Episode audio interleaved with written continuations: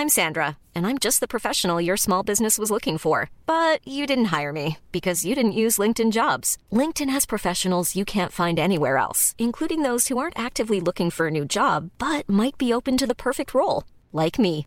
In a given month, over 70% of LinkedIn users don't visit other leading job sites. So if you're not looking on LinkedIn, you'll miss out on great candidates like Sandra. Start hiring professionals like a professional. Post your free job on linkedin.com/people today.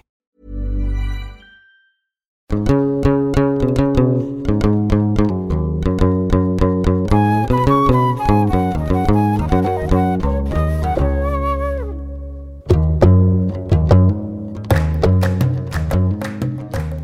à tous. Heureux de vous retrouver sur Jeans, le premier podcast qui aborde la sexualité des personnes arabes et ou musulmanes de France. Dans ce deuxième épisode, nous nous attacherons à revenir au Coran pour comprendre ce qui est dit exactement sur le mariage la licéité de la sexualité en islam. Au sein de la communauté musulmane de France, on repose encore malheureusement plus sur des croyances limitantes communément partagées que sur les écrits saints. Alors du coup, on se demande qui sont vraiment les fornicateurs et les fornicatrices d'aujourd'hui qui ont plongé dans une totale perversion. L'homosexualité est-elle vraiment réduite à l'acte outrancier d'hommes sodomites dit contre nature? Est-ce que la polygamie est vraiment encouragée? Au-delà de ces cas minoritaires, néanmoins importants, il y a un imaginaire négatif dans la sexualité du couple monogame hétérosexuel qui constitue la norme d'aujourd'hui. Alors, est-ce qu'on peut consciencieusement autoriser des mariages pour assouvir la pulsion sexuelle d'un jeune couple? Y a-t-il un mariage ou des mariages en islam? Quelle est la place de l'orgasme ou de la contraception dans ce cadre-là? Pourquoi on reste systématiquement bloqué entre les deux pôles halal, ce qui est licite, et haram, ce qui est illicite? Alors, accrochez-vous bien, puisque je vous promets un florilège de concepts pas toujours évidents à comprendre, qu'on va essayer de décortiquer ensemble avec notre invité d'exception. Nous avons le plaisir d'explorer les questions de la sexualité en islam en compagnie de Tarek Oubrou, grand imam de Bordeaux, euh, théologien autodidacte, euh, essayiste et intellectuel, défenseur d'un islam euh, dit moderne, en phase avec les valeurs de la République française. Il est l'auteur de nombreux livres qui déconstruisent les idées reçues sur l'islam, en commençant par euh, Le Coran pour les nuls, du nom de la collection, des essais comme L'appel à la réconciliation ou Ce que vous ne savez pas sur l'islam, et puis même des échanges retranscrits avec, par exemple, la féministe et l'imam, profession imam, et bien d'autres encore. Cheikh Tarek Oubrou, bonjour et merci de nous partager votre savoir sur la question sexuelle en islam. Bonjour. Pour commencer dans la thématique de la licéité, c'est-à-dire ce qui est licite dans la sexualité en islam, parlons d'abord du mariage, qui en islam n'est ni plus ni moins qu'un contrat, ert, ce qui rend complètement légitime, dans le cadre de la loi française, de se marier civilement sans passer par un imam ou quelconque dignitaire religieux. Tréchata et Kobrou, est-ce que vous confirmez qu'un mariage aux yeux de la loi est reconnu aux yeux de la religion?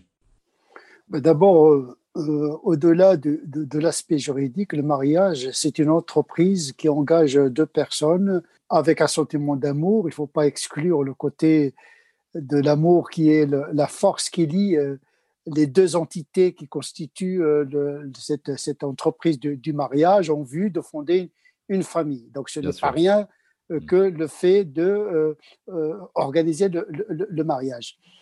Cependant, le mariage dans la tradition musulmane, même s'il est lié à une signification théologique de l'homme, de la femme, des enfants, il y a un aspect plus pratique au niveau du, droit et de l'éthique.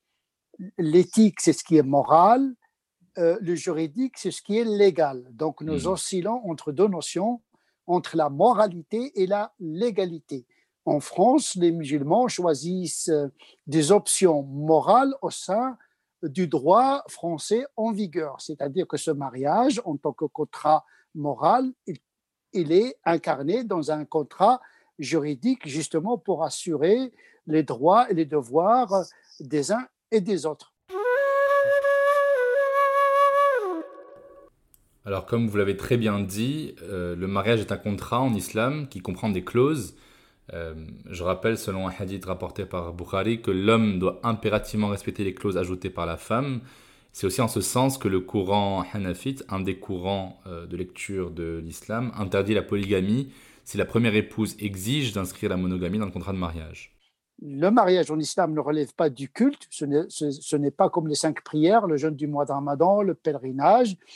Euh, le culte, il organise le rapport homme-dieu, alors que l'horizontalité de l'islam, tels que les contrats de mariage, de commerce, mhm. euh, les habits, etc., tout ce qui euh, concerne l'homme, c'est-à-dire l'horizontalité, cet, aspect relève de l'éthique et du droit. Donc on est dans deux logiques.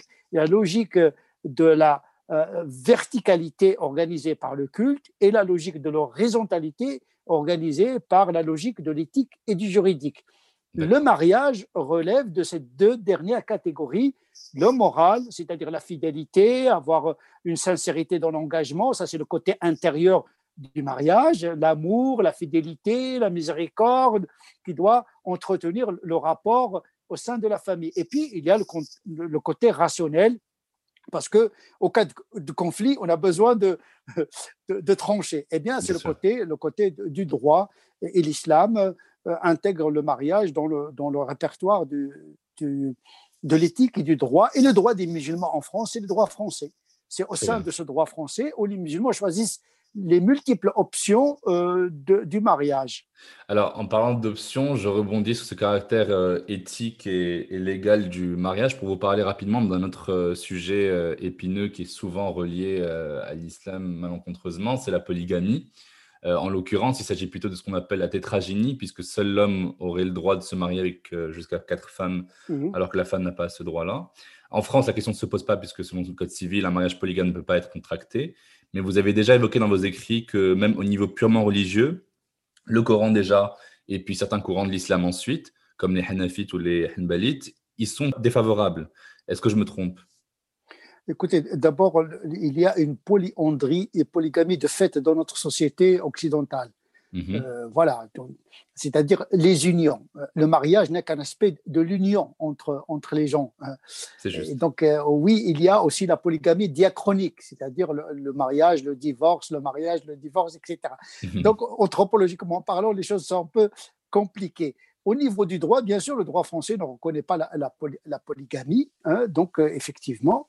Et donc, le droit des musulmans, c'est le droit français, c'est dans ce cadre-là où ils euh, font leur, leur option. Mais comme j'ai dit, c'est pas parce qu'il y a une permission de polygamie dans le Coran qui était à l'époque une restriction que c'est la norme qui s'applique euh, qui s'applique aux musulmans. La permission n'est pas une obligation. Euh, cette permission elle peut être interdite par la coutume. On sait que en matière de relationnel, presque 90% des lois de la charia se réfèrent aux coutumes, aux mentalités, à tel degré que euh, euh, Ibn Mouflih, un grand Hanbalite, dit que lorsqu'il y a une culture qui impose la monogamie euh, comme modèle de mariage, eh bien, ça devient une norme. Toute polygamie deviendrait interdite. Donc déjà, c'est au Moyen Âge, il a fait cette option parce qu'on comprend, d'après le Coran, cette, ce compromis que le Coran a fait avec une réalité donnée pour négocier le principe d'égalité, euh, une, une, égalité juste d'une certaine manière, parce que l'anthropologie de l'époque euh, reconnaissait la polygamie à l'infini. L'islam est venu pour la restreindre. C'était une contrainte pour les, hommes de l'époque. Aujourd'hui, on la voit comme quelque chose, de, de, une permission. En vérité, à l'époque, c'était une restriction. Hmm. Très juste. D'accord. C'est très intéressant parce qu'effectivement, anthropologiquement, euh, j'ai envie d'en profiter pour dire à nos auditeurs et auditrices que l'islam n'a pas inventé la polygamie et qu'elle est antérieure à la révélation coranique, elle est de toutes les civilisations. Aujourd'hui, même dans la péninsule arabique, les taux ne dépassent jamais 4-5% euh, des unions. Les mariages polygames au Maroc, euh, en 2018, ils représentaient, je crois, que 0,34% des actes de mariage conclus. Euh, on sait aussi qu'au Tchad, par exemple, on peut retrouver des taux de polygamie plus élevés chez les catholiques que chez les musulmans.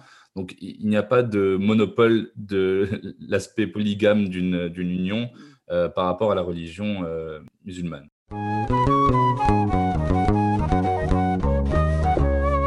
Je pense qu'il est capital qu'on en sache plus sur le concept de fornication, puisque selon les traductions en français du Saint-Coran, on va faire équivaloir le terme zina, adultère, et le terme sefah, fornication, alors que les condamnations morales ne sont pas les mêmes. Est-ce que vous pensez qu'en résolvant ce nœud linguistique, en clarifiant ce que l'on met derrière chaque terme, on pourra dire un jour que les relations sexuelles hors mariage en islam sont possibles si elles ne sont pas des relations adultérines, mais juste des relations entre personnes célibataires consentantes qui se découvrent? Mais écoutez, la, notion même du mariage, il est problématique parce que l'islam, parle de zawaj, c'est-à-dire une union oui. dont les formes peuvent être multiples. mhm. que ce soit au niveau de, l'éthique ou que ce soit au niveau euh, juridique. Donc il faut déconstruire un peu les termes pour euh, voilà, explorer le, sujet qui, qui, nous occupe ici, c'est-à-dire l'union entre l'homme et la femme. Euh, c'est le cadre dans lequel l'islam conçoit le, le, mariage parce que quand on parle du mariage, dans une culture euh, euh, occidentale, on, imagine le mariage à la catholique, à la chrétienne, euh, consacré, canonisé, etc. Mhm. C'est Ce n'est pas le cas pour, pour, l'islam. Il y a plusieurs options. L'essentiel, c'est que l'acte sexuel s'inscrit dans un cadre éthique de fidélité mutuelle, même si c'est temporel, etc n'importe comment l'acte sexuel, il doit trouver un cadre éthique et juridique. Est-ce que ça veut dire qu'il y a des mariages en islam? Oui, il y a des mariages en islam. Il y a peut-être des, des, mariages qui sont éthiques mais pas juridiques. Mhm. Il y a des mariages qui sont juridiques mais qui ne sont pas éthiques parce qu'on peut être en conformité par rapport au droit mais avec mhm. une mauvaise intention. Et on peut euh, vivre en dehors du, du, cadre juridique dans une union avec une éthique de fidélité. Donc, euh, vous voyez qu'il y a une oscillation entre le répertoire de l'éthique et le juridique. L'essentiel, c'est de ne pas réduire l'autre en objet de désir sans responsabilité. Parce que chaque union, euh, elle, peut être un lieu d'engendrement, de, naissance d'enfants, etc. Malgré les avancées au niveau de la contraception, il y a toujours ce risque que l'acte sexuel n'est pas n'importe quel acte parce qu'il engendre la vie. Et mhm. donc, à cet égard, elle est très symbolique. Mais attention, même la fornication, c'est-à-dire un acte accidentel d'une sexualité euh, qui n'entre dans aucun cadre, c'est pas la fin du monde. L'essentiel, c'est de se relever et de continuer. Mais en tout cas, la faute morale, même en matière de sexualité, elle est toujours réparée par quelque chose. C'est-à-dire que c'est pas une fatalité, c'est pas négatif que de ne pas être euh, dans la moralité ni dans la légalité tant qu'il y a une, intention de réparer l'acte. C'est pour cette raison, par exemple, chez les Malikites, lorsqu'il y a un acte sexuel en dehors du cadre légal et moral, l'enfant doit être attribué à son père. On peut réparer par un mariage si la femme est consentante, etc. Et toujours quelque chose de réparation en permanence d'un acte sexuel raté d'une certaine manière. Ça s'appelle le principe de précaution. Ça veut dire qu'il ne faut pas hmm. s'exposer à une relation qu'on ne peut pas assumer par la suite que ce mhm. soit pour la femme ou pour l'homme. C'est en vérité une moralité parce que l'homme ne doit pas être réduit à une chose. Mhm. Euh, l'autre n'est pas seulement à quelque chose de physiologique. Il ne faut pas que l'acte sexuel se réduise à un acte physiologique, faire ses petits besoins et partir. Euh, parce que euh, en termes symboliques, c'est réduire l'autre à, un objet sexuel. Hmm. De, consommation. L'être humain n'est pas un objet de consommation. Donc, à cet égard-là, au niveau symbolique, une relation, l'acte sexuel n'est pas n'importe quel acte, mais doit s'inscrire euh, dans une symbolique, euh, une forme de dignité de l'être humain. Cela n'empêche pas le fait euh, que nous sommes des humains, on n'est pas des anges, c'est n'est hmm. pas dans le projet de Dieu de créer des gens infaillibles, c'est dans l'économie théologique et éthique que de faire des fautes. C'est pas la faute en tant que telle qui est grave. Hein. On a toujours le moyen de la réparer par le repentir, par beaucoup de mécanismes qui déculpabilisent le musulman et notamment la musulmane. Mais est-ce que vous pensez que c'est encore d'actualité de penser comme ça dans le monde actuel, enfin surtout en France, parce que c'est quand même le sujet, le sujet du jour, c'est est-ce que les musulmans de France aujourd'hui peuvent continuer à vraisemblablement suivre ce principe-là, euh, qui est évidemment louable et éthique, euh, mais qui n'a pas l'air euh, vraiment en, actualité avec ce qu'on vit aujourd'hui, c'est-à-dire les applications de rencontres, c'est-à-dire se connaître sexuellement avant de pouvoir contracter mariage. Est-ce que vous pensez que c'est pas Oui, oui, oui. je, connais bien ce. j'ai des enfants. Mais le problème, c'est pas, ça ne se résout pas comme ça, parce qu'on peut avoir une expérience sexuelle en dehors du mariage, mais une fois le mariage contracté, on découvre d'autres aspects de la personne. Donc, euh, il y a toujours un risque, parce que l'être humain, il y a beaucoup de jeunes qui disent, moi, je vais faire un mariage euh, moral, c'est-à-dire le fatiha, hein, mhm. ce que j'appelle un mariage semi-clandestin. Alors, le fatiha, pour rappeler aux auditeurs et auditrices, c'est c'est un mariage religieux euh, alors que ça n'existe pas en islam. On amène un imam pour bénir. Avec la première surah du Coran qui est la Fatiha, c'est ça oui, on lit la Fatiha pour bénir le, mariage, mais le mariage n'est pas béni si ce n'est que par les concernés. Euh, et donc, effectivement, il y a des gens qui disent, moi, je ne vais pas faire un contrat de mariage juridique euh, avant même de vivre une expérience sexuelle avec, mon, avec le conjoint. Mais en réalité, c'est réduire l'autre uniquement à un aspect physique. On ne voit plus l'esprit de l'autre parce que, vous savez, le corps se dégrade et change, et la beauté évolue et change. Ce qui reste, c'est la beauté de l'esprit. Mhm. Donc, il faut un peu spiritualiser, un petit peu éthiciser un petit peu la relation à l'autre, parce que c'est ça qui fait la consolidation dans la, la, relation. Le physique est important, elle est nécessaire, mais n'est pas suffisant. Donc, effectivement, il faut faire attention quand on choisit l'autre. Il ne s'agit pas de, le corps, euh, est-ce qu'il a des pectoraux, est-ce qu'il est belle, la, la, largeur de ses seins, etc. Tout ça va vieillir, va disparaître. Qui reste la beauté de l'âme. Euh, c'est ça. On, ne juge un couple réussi euh, qu'à l'âge de 80 ans. Lorsque les, couples se tiennent à la main, ça, c'est ça, c'est de l'amour. Le reste, mm. C'est de la, sexualité. Elle est nécessaire, mais n'est pas suffisante pour l'entretien d'une relation. C'est un très beau message, euh, merci pour ça. Et alors, je veux rebondir justement sur le côté physique de cet amour, qu'il soit charnel ou simplement sentimental. Euh, un des cas très fréquents dans un pays comme la France, aussi historiquement relié à l'immigration, au passé colonialiste, c'est le cas de la sexualité au sein du couple interreligieux ou interracial. Alors déjà, avant toute chose, avant de poser des questions, vous allez me laisser le plaisir de rappeler le célèbre sermon du prophète Mahomet qui déclarait ⁇ Vous êtes tous d'Adam et Adam a été créé de poussière. Aucun arabe ne doit être préféré à un non-arabe, sauf en vertu de sa piété. ⁇ pourquoi c'est difficile pour les femmes arabes musulmanes de France de présenter un homme noir musulman à leur famille? Bah, Ce qui est important, c'est l'être humain, au-delà de, de, sa couleur. Mhm. Euh, cela dépend du projet commun, une spiritualité, une éthique, une vision du monde, une vision culturelle, etc. Donc il faut réunir, je dirais, le maximum possible d'ingrédients euh, pour euh, permettre la survie du couple dans la tempête existentielle que nous traversons aujourd'hui. Tout est incertain, tout est instable, les gens se lassent très vite. Et donc, pour réussir une union solide, il faut essayer un peu rationnellement euh, de mettre de son côté le maximum possible d'ingrédients. Euh, l'amour est, important. Je dis toujours attention, les coups de foudre, c'est bien, mais souvent, la foudre passe et le coup reste.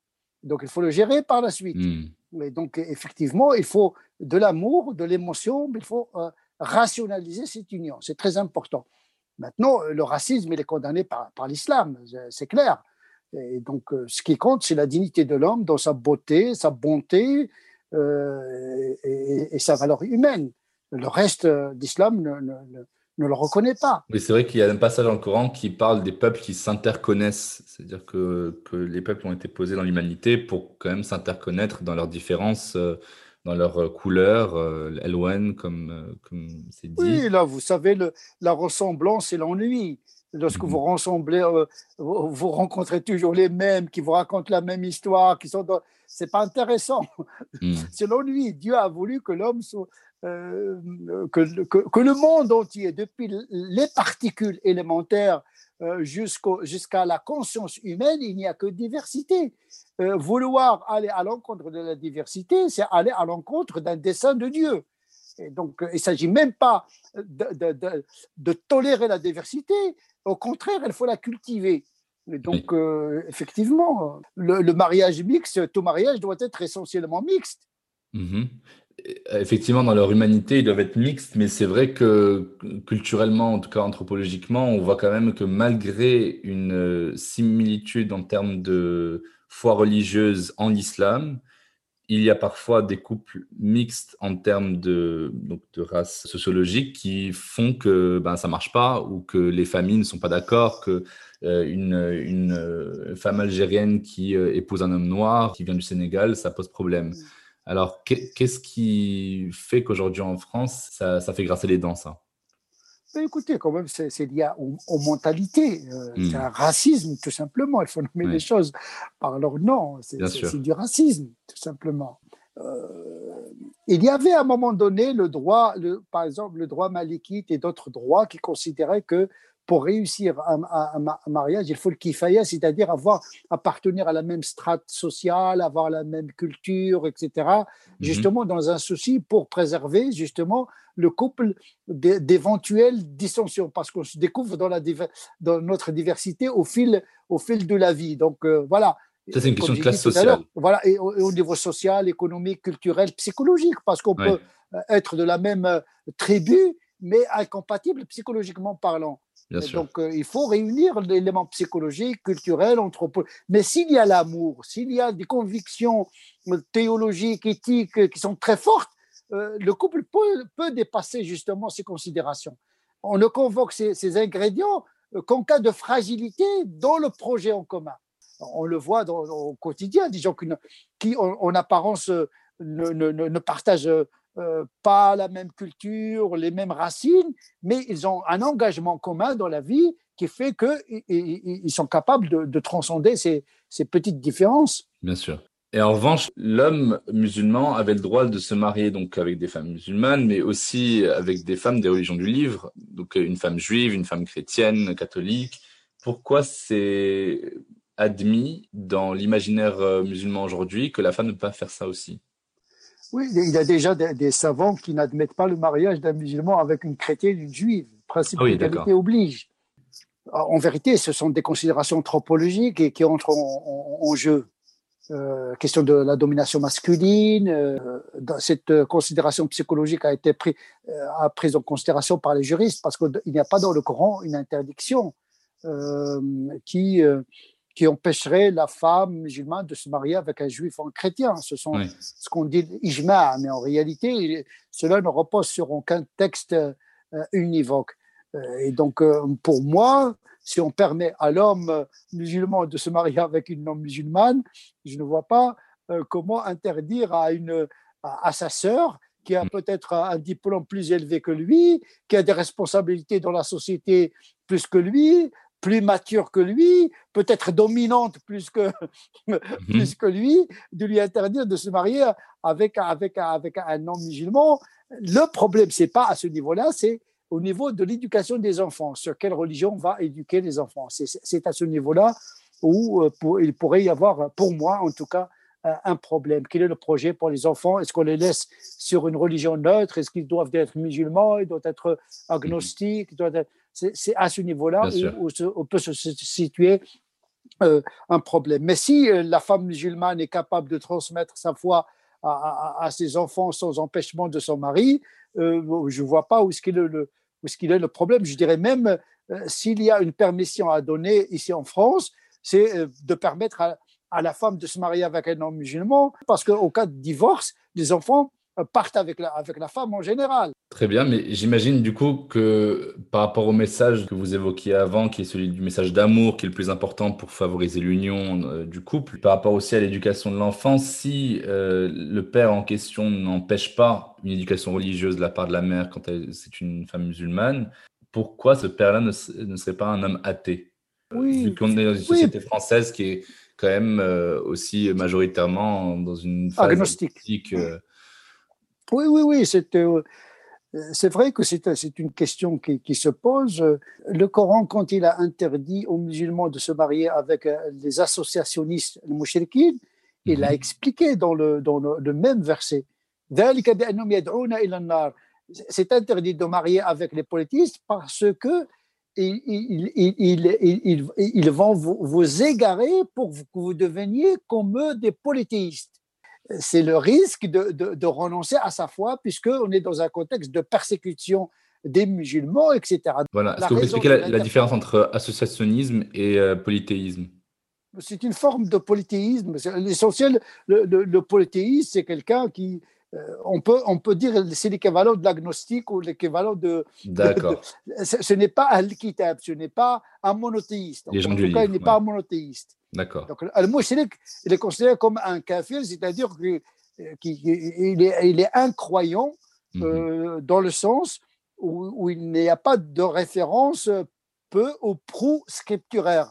Mhm. Donc, c'est le cas des politistes arabes. Donc, par analogie, on peut, on peut dire que l'agnostique, euh, l'athée, ceux, qui ne relèvent pas du régime de religion révélé, ils hmm. entrent dans cette catégorie-là. C'est intéressant parce que ça veut dire qu'on rapproche ceux qui ne croient en rien de ceux qui peuvent croire en plusieurs dieux.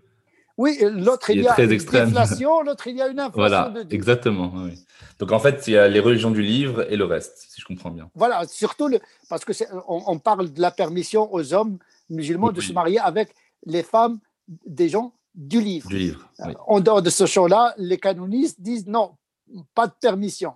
Mais en vérité, l'interdiction, même pour les hommes, de se marier avec une polythéiste, euh, elle, est, justifiée par euh, justement la persécution et euh, le fait que les polythéistes pourraient tenter le, musulman de, renoncer à sa foi.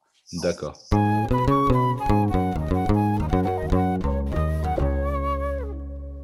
Alors, vous qui avez longuement travaillé sur la concordance entre l'islam et les valeurs républicaines, euh, ainsi que la, culture française, est-ce que vous notez une spécificité, voire une exception de l'islam à la française en termes de sexualité, de couple, de mariage? Vous savez, les musulmans ne euh, sont pas des clones, euh, chacun mhm. appartient à, des origines différentes, des classes sociales différentes. Donc, moi, j'évite toujours de parler des musulmans comme ça, massivement parce que de par mon, mon expérience, euh, aucun musulman ne ressemble à un autre. On n'est plus dans des cultures qui sont structurées par une même culture partageant les mêmes valeurs ou une fatwa pour concerner des masses. Aujourd'hui, on est dans des sociétés mondes intriquées, on ne connaît pas les individus, leurs origines, leurs convictions, leurs pratiques, leur niveau spirituel, donc on ne peut pas donner aux gens des avis comme ça, prêts à porter, prêts à pratiquer, mais des mhm. principes.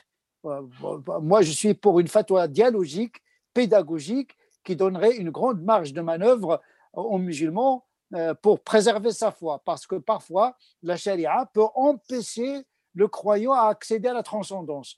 Quand la loi devient très contraignante, très coercitive, il ne permet plus aux musulmans d'être spontané, d'être lui-même et d'avoir une intimité avec le divin. Alors, justement, pour parler un peu plus des aspects sociétaux, vous avez déjà dit que le genre, la contraception, l'avortement et même la, GPA euh, ne méritent pas une interdiction radicale puisqu'ils ne relèvent pas du dogme de ce que vous appelez la maslaha, donc le principe d'utilité, qui, euh, à partir du droit et de l'éthique, va orienter la réflexion avec une grande marge de manœuvre.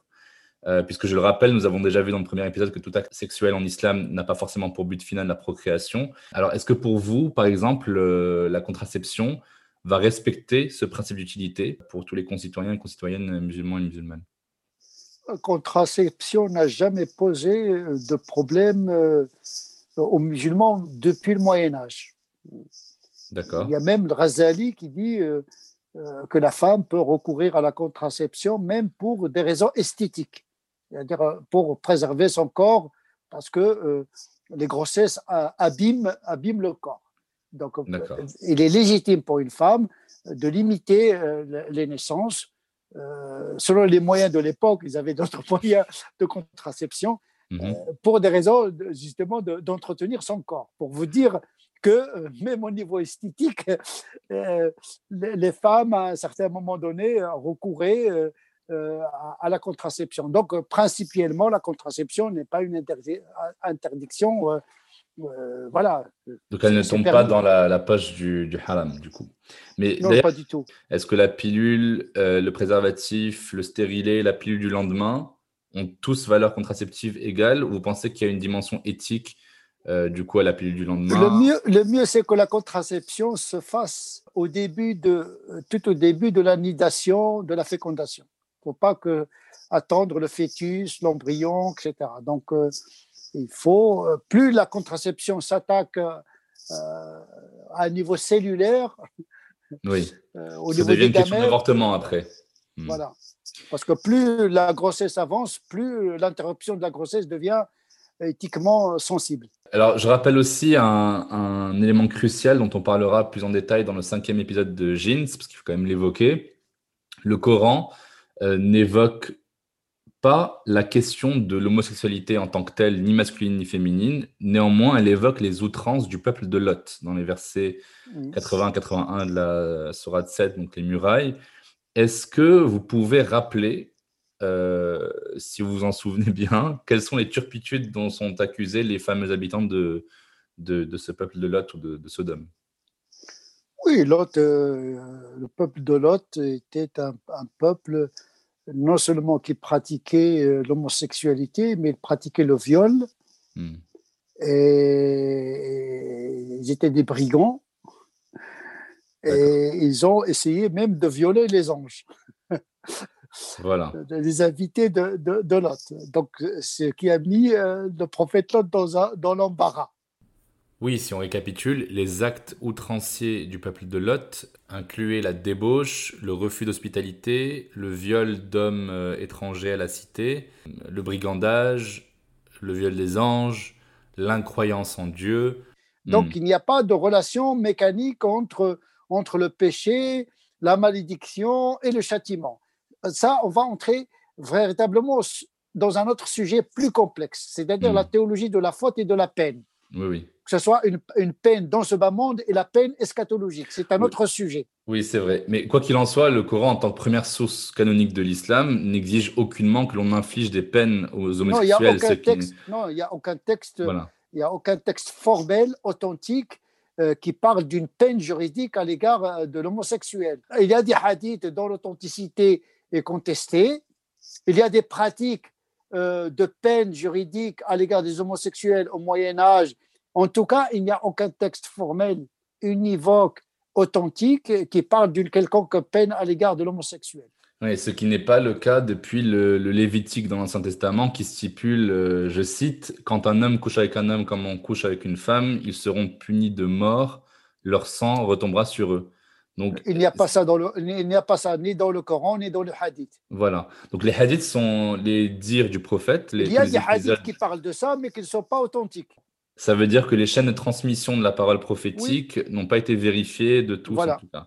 ça, ne veut pas dire que c'est une pratique admise. Attention. Oui. Euh, ça a été toujours toléré dans, dans, dans, dans le dans, dans, l'histoire de, de l'islam. Euh, il ne faut pas confondre l'interdit éthique et, la peine juridique. Euh, hmm. Il n'y a pas de peine juridique. Euh, au contraire, il y a plus une peine juridique pour la fornication entre l'homme et la femme parce qu'il y a, il y a un risque d'engendrement. Exact. Pourquoi l'islam il a interdit la fornication? euh, c'est un principe de précaution pour ne pas tomber dans la confusion filiale. Oui, en tout cas, je reste assez dubitatif quand il s'agit de discuter avec des gens qui me disent que le prophète Mahomet aurait exhorté à condamner violemment l'acte euh, homosexuel. C'est pas. Non, non, y a aucun, on n'a on a aucun texte euh, univoque et authentique et formel. Les peines juridiques, c'est le propre de l'État, pour parler un langage weberien. Mhm. C'est-à-dire la, la, violence légitime, il est le propre de l'État. Ce n'est pas aux individus de recourir à la violence. Exact. C'est même euh, c'est le c'est la doctrine sunnite. Tout le, Tous les courants de, de l'islam considèrent que les peines juridiques sont le propre de l'État. Parlons pour finir d'orgasme, parce que généralement c'est aussi comme ça que finit un bon moment. Les mystiques euh, musulmans auraient rapproché l'orgasme d'une euh, d'une épiphanie, d'une expérience du divin sur terre. Ce serait donc une façon transcendantale dans la dynamique des corps d'atteindre cette fameuse unicité, euh, en arabe tawhid, où l'on sent la complétude de son être, cette union avec le divin. Que pouvez-vous nous dire sur la place de l'orgasme ou même le droit à l'orgasme ou même la différence, si elle existe, entre les orgasmes masculins et féminins dans le cadre islamique? Vous savez, chaque orgasme est unique. Il ne se ressemble pas d'ailleurs. Eh, ce ça dépend de, du moment, ça dépend des individus, ça dépend parce que l'orgasme, c'est également une affaire psychologique et pas uniquement physiologique. Mm-hmm. donc voilà, l'orgasme en lui-même concentre toute la complexité de l'être humain. Euh, tout ce qui touche d'ailleurs à l'être humain est complexe par nature et unique par nature parce que chaque individu est unique à l'image de Dieu. Mhm. Donc, euh, on n'a pas toujours le même rapport à ce, plaisir euh, physiologique. Bien sûr, les mystiques, ils parlent de l'orgasme, ils parlent de l'ivresse mystique, etc. C'est le plaisir euh, mental, le plaisir spirituel, etc. effectivement, Il y a même des savants qui disent le, les meilleurs orgasmes, ce sont les, orgasmes qui convergent, c'est-à-dire celui de l'homme et de la femme en même temps. Mm-hmm. Mm-hmm. Voilà, c'est voilà, tout, par exemple l'imam al-Ghazali qui parle, qui, entre dans les détails de, l'activité sexuelle au sein d'un couple, et, je dirais presque la majorité des, canonistes et des éthiciens vont dans le sens de euh, d'interdire, entre guillemets, à l'homme de jouir avant, avant, que avant, sa femme et laisser sa femme comme ça sans jouir. Mhm. Malheureusement, beaucoup de femmes vivent leur euh, sexualité sans atteindre euh, ne serait-ce qu'une fois leur orgasme. Ils ignorent même qu'est-ce que c'est qu'un orgasme. c'est quand même considérable et bah fou. Donc il faut une culture aussi, il faut initier les femmes que oui, ils ont le droit à l'orgasme, ils doivent exiger également de leur mari euh, bah, l'orgasme. Euh, la femme n'est pas euh, un, récipient qui donne plaisir au, mari sans jouir de, du plaisir sexuel. Donc il faut voilà, éveiller l'esprit des musulmanes qu'ils ont le droit d'accéder à cette jouissance légitime. C'est très intéressant parce que au-delà de cette prescription euh, islamique, il y a aussi la culture de l'érotologie arabo-musulmane perse qui évoque, euh, je pense au jardin parfumé de Sheikh Nouzaoui, qui évoque cette rencontre entre les deux eaux, qui est une métaphore en fait de, de la jouissance masculine et la jouissance euh, féminine confondues en une. Oui, bien sûr. Vous savez, la sexualité est accompagnée d'abord par le sentiment d'amour et d'érotisme, d'une certaine hmm. manière. Euh, il y a beaucoup de, conseils chez les éthiciens musulmans. On n'entre pas brutalement dans l'acte sexuel. Euh, les prémices déterminent la qualité de, l'acte sexuel. Tout est donné dans les, dans, dans, les prémices qui font partie de la sexualité, parce que sinon, la sexualité devient, devient bestiale. Voilà, hmm. uniquement pour éjaculer, pour voilà, atteindre son orgasme, et puis on part. Non, l'acte sexuel doit être un acte bien conscientisé, préparé. Bon, je ne vais pas donner des recettes, je ne suis pas un sexologue, mais, dans la littérature euh, des éthiciens, euh, même les plus sérieux, ils parlent de cet aspect-là tellement important. Il y a par exemple l'ouvrage de Ibn Qayyim al-Jawziyya, le jardin des aimants, où il parle de l'amour de Dieu, l'amour spirituel, l'amour euh, charnel, etc. Tout ceci fait partie d'une seule économie, celle de l'amour. Mais comment le vivre euh, assumer le côté animal de la sexualité, le côté angélique, le côté humain. Et donc, la sexualité en tant que telle, s'il est bien considérée, elle concentre en elle-même toutes les dimensions de l'être humain. Superbe. Mais pas juste animal et bestial, du coup. C'est un aspect important, bien sûr, parce que le côté physiologique, mm-hmm. l'attirance physiologique, mais ce n'est qu'un petit élément dans ce processus de rencontre sexuelle. C'est comme un cérémonial, hein. on, se parfume, etc., les lumières, etc. Bah, c'est l'art de la sexualité, malheureusement. Avec la pornographie, on a complètement escamoté ce, qu'on appelle la sexualité amoureuse.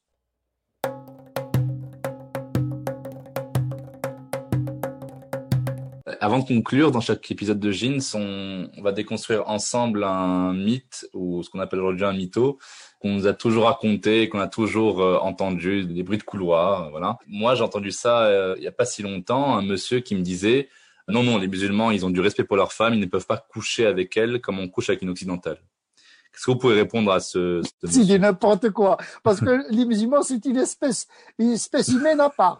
a priori, oui, pour ce monsieur, c'est à part. Alors que les musulmans eux-mêmes, ils ont développé tout un érotisme qui a inspiré longtemps le Moyen Âge euh, chrétien. Probablement, oui. Bah, c'est le monde à l'envers. Hmm.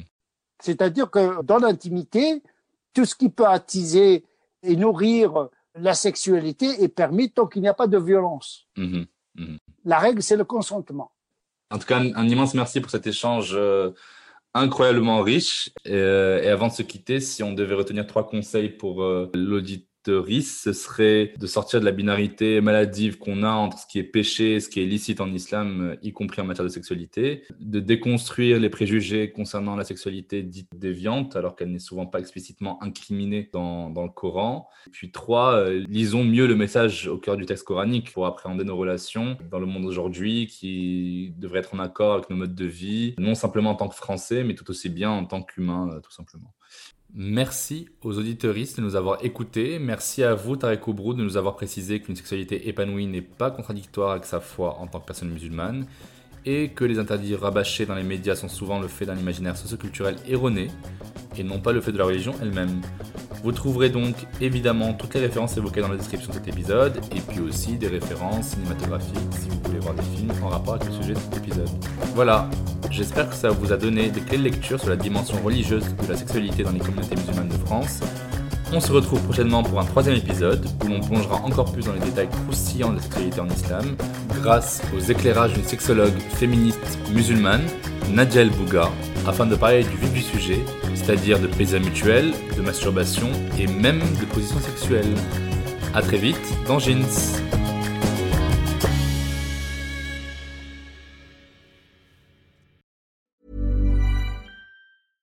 Hey, it's Paige DeSorbo from Giggly Squad. High quality fashion without the price tag. Say hello to Quince. I'm snagging high-end essentials like cozy cashmere sweaters, sleek leather jackets, fine jewelry, and so much more. With Quince being 50 to 80% less than similar brands. And they partner with factories that prioritize safe, ethical, and responsible manufacturing. I love that. Luxury quality within reach. Go to quince.com slash style to get free shipping and 365 day returns on your next order. Quince.com slash style.